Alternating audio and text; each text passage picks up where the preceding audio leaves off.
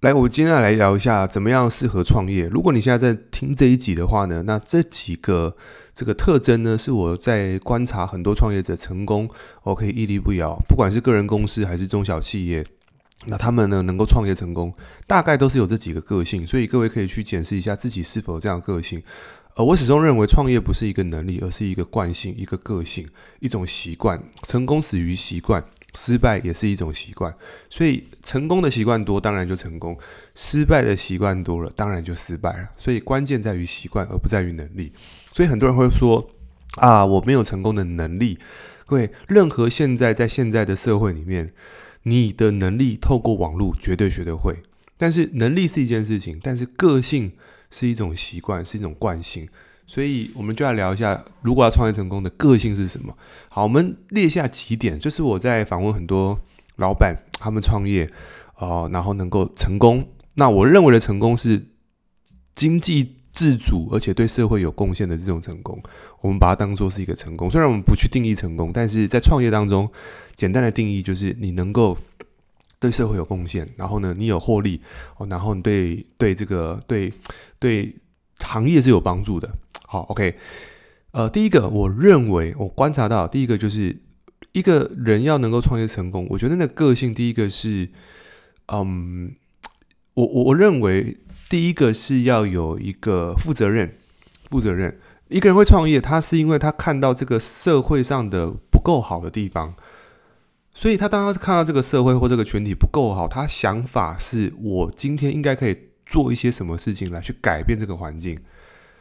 所以你会发现，说他的想法已经是我想要去为这个社会跟群体去做增值，而不是为了我想赚这一群群体或者是这个社会的钱。因为一种是你为了钱而去做，一种是为了我想帮助人去做，那两个发心是不一样的。所以我们常讲，你为了钱去做，最后你会离钱很远；但是你为了帮助别人，钱是顺便而赚到。对，因为。商业本质是解决社会问题，满足社会需求嘛，所以很多伙伴会说啊，我想赚钱，可是你想赚钱，但是你没有想帮人，那本末倒置。你想赚快钱，那你就很累。OK，所以我认为第一件事情是要有一个，你你必须看到在社会上的责任感，你要有个责任。那你会说，刚开始我没有这个责任怎么办？在创业之前，大部分的人都是投身于一份工作。你可能是上班族啊，可能是工程师、银行理专，或者是你可能做业务。我们曾经都是吃人工作的，但是你会发现，说一个创业会成功的人，他大概率的在那个行业里面，要么不是前几名，基本上都是行业中的冠军，或者是你可能在那个领域里面已经已经有专家身份了。为什么这样讲？是因为你会发现，我们举个最简单的例子，就算你是一个出来开健身房的教练，你大概在那家健身房，你大概约课率都很满吧？为什么？因为你的能力已经被验证了。比如说，你是一个教练，你可以卖很多教练课，那你也会想，我有这个能力，我干嘛给别人请？所以我剩下就是我要如何弄到资金去外面创业，因为你有了能力，你有创业的想法。而绝对不是因为哦，我今天在健身房，我觉得我不喜欢上课，我不喜欢推课，所以我很讨厌，所以我去创业。不，这个东西是不 make sense 的，因为它不符合这个市场的逻辑嘛。你不会因为讨厌这个人、讨厌这个群体而去创业，因为你这个能量状态去创业，那是不符合这个规律的。所以你你不自然，你当然创业就不成功。所以创业成功，它是一种规律。哦，就像是减肥要成功也是一种规律。好，所以第一件事情是你必须要有一个发自内心想帮助别人那一块，然后在你的领域里面，你大概是一个大概的不能讲 top sales，但是你至少会是那前百分之二十。OK，所以你的业绩会说话。那如果说你是可能是呃，你不是做业务的，你可能是。一般的受薪阶级，你可能是工程师或银行理专，或者是你可能说，哎，我东西跟能力，哦，我我跟业绩没有关。可是你跟能力，你可能会想，那这个能力要怎么判断？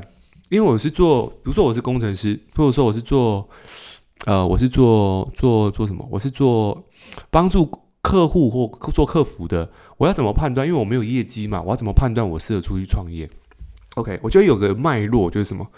就是他对于很多事情是保持好奇心的，他肯学，就是他什么东西他都会 say yes，但有些人他没听过的东西他会 say no。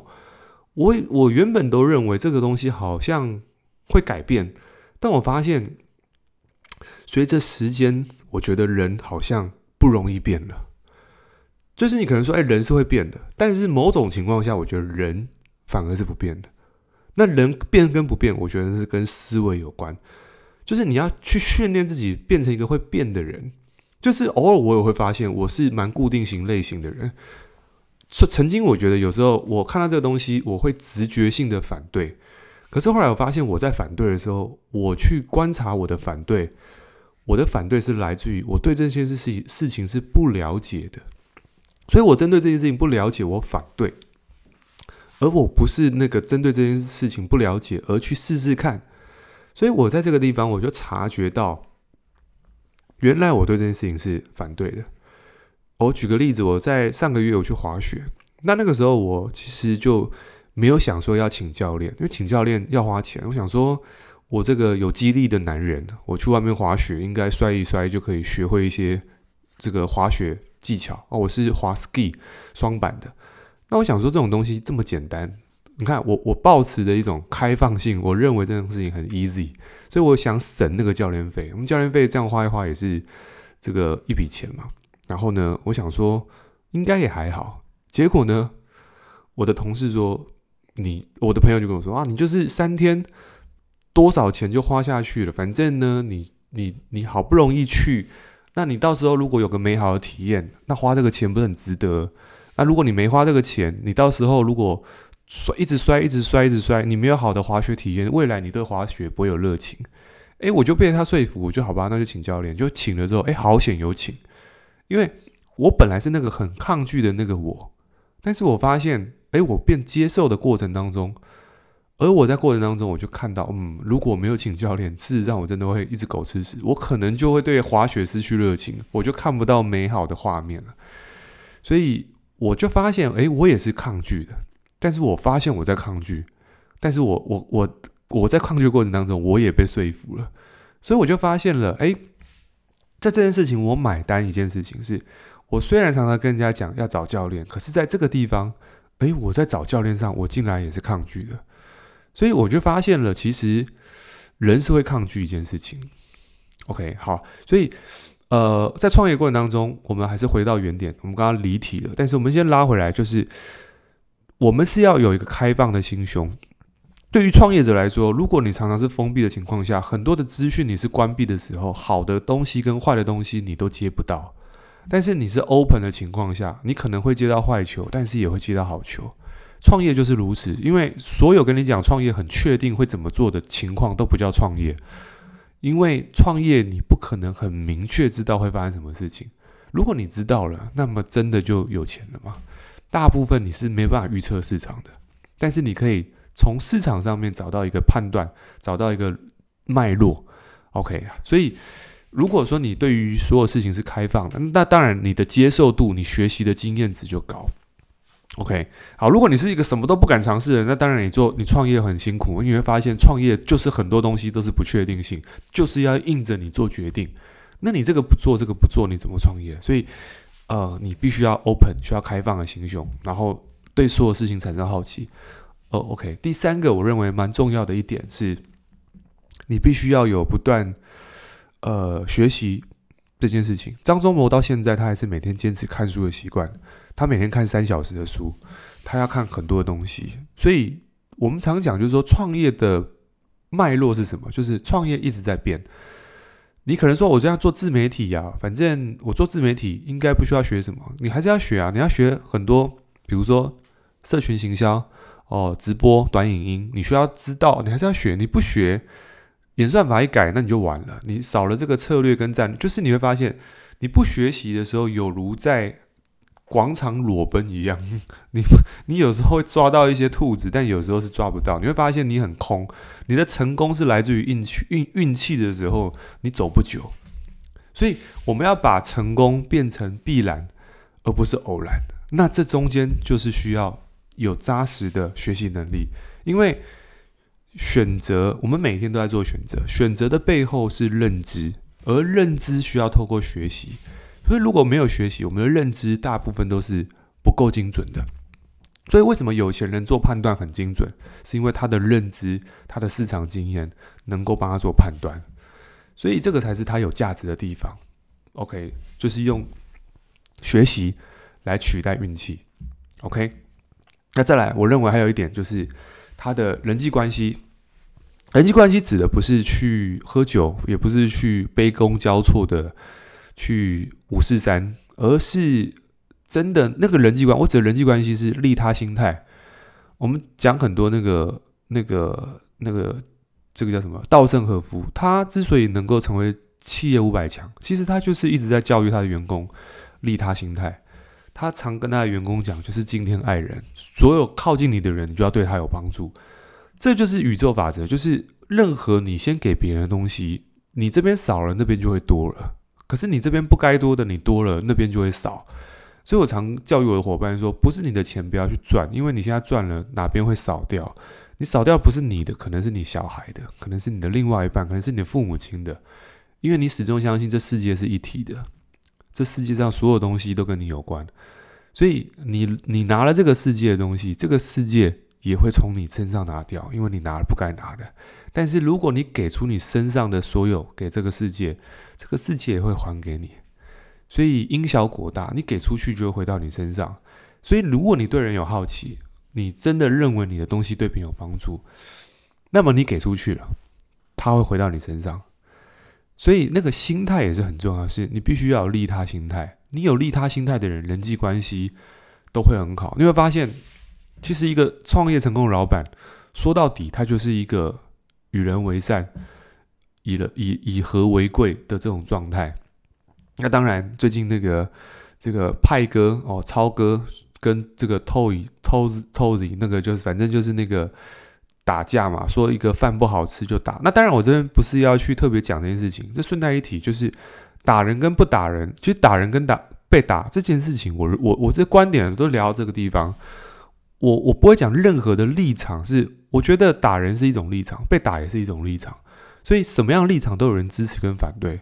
我只能说，两个立场都是对的，对，因为我们不是当事人，我们不能判断谁是对谁是错。很多人说啊，打打人就是不对，可是如果换作你是那个人，你的餐厅被人家嫌，被人家攻击，你难道不会做出跟他一样的行为吗？所以在笑别人批判。别人之前，你就是那个在批判的人，所以其实我们也从这过程当中去留意。我看到很多人说啊，那个、那个、那个、那个什么动手就是不对。可是坦白讲，有时候如果换个角度去讲，如果你是那个人，你不会动手吗？或者是你不是那个 可能会变本加厉的人？那当然，我们不是要去帮谁讲话，而是我觉得那是一个角度的问题。所以，当我们能够把我们的角度，把我们的脚穿到别人的鞋子里面去，有同理心，事实上，我认为一个铜板拍不响。好，所以我要讲的事情是，你要创业成功，大概率的利他心态之外，你要有同理心。一个有同理心、有悲悯之心的人，基本上你是有人性的。其实你是有。好生之德的人，其实这个宇宙会给你更多，因为因为你是善良的人，所以这个宇宙也好，这个阿拉还是你是信土地公，你是善良的人，那他就会送一些需要帮助的人在你面前给你帮助啊。对，那这个是我的相信了，所以你会发现，你相信的东西就会决定了你的事业的文化哦，你的行动，所以。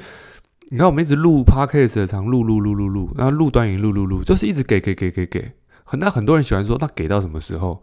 就是他不给我钱，我也录，是因为我觉得这东西它是一种能量的传递，讯息的传递，它是一种情感的转移。那这个东西就算不赚钱，我还是可以录，因为也事实证明，这样录着录着，我的。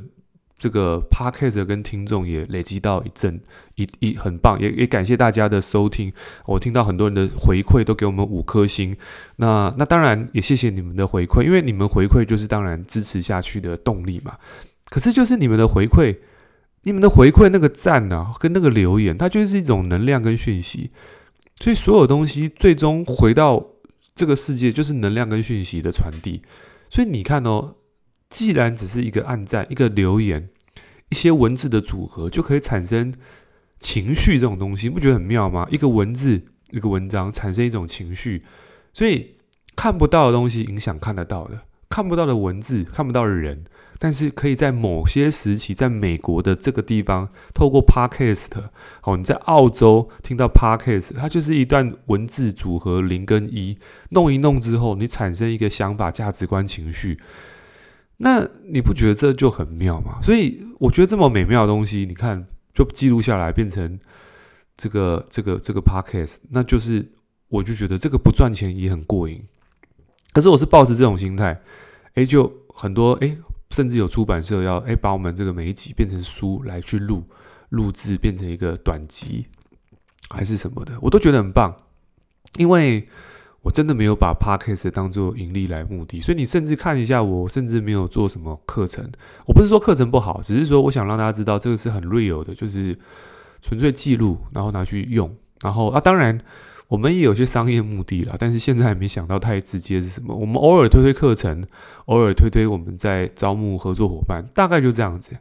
那甚至我们也有自己的体态管理计划，我本身也在帮人家做体态管理。可是，可是你这样录着录着，我大概也没讲这些东西。可是我就在上面也收获了很多的合作伙伴，跟很多来找我做体态管理的人。原因是什么？因为我就先把东西给出去。OK，所以如果你是一个想要创业的人，刚刚那几个脉络，我认为如果你都能够做到的话，你去做创业，那肯定会是很有几率的。OK，所以听到这集，希望呢对你有帮助，可以在 Apple Park 上面给我们星评评价。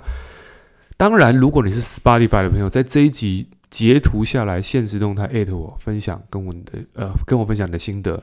那我的 IG 是 E R I C H U A N G 九九，资讯我会放在我们的资讯栏。那期待你的回馈，我们下期见，拜拜。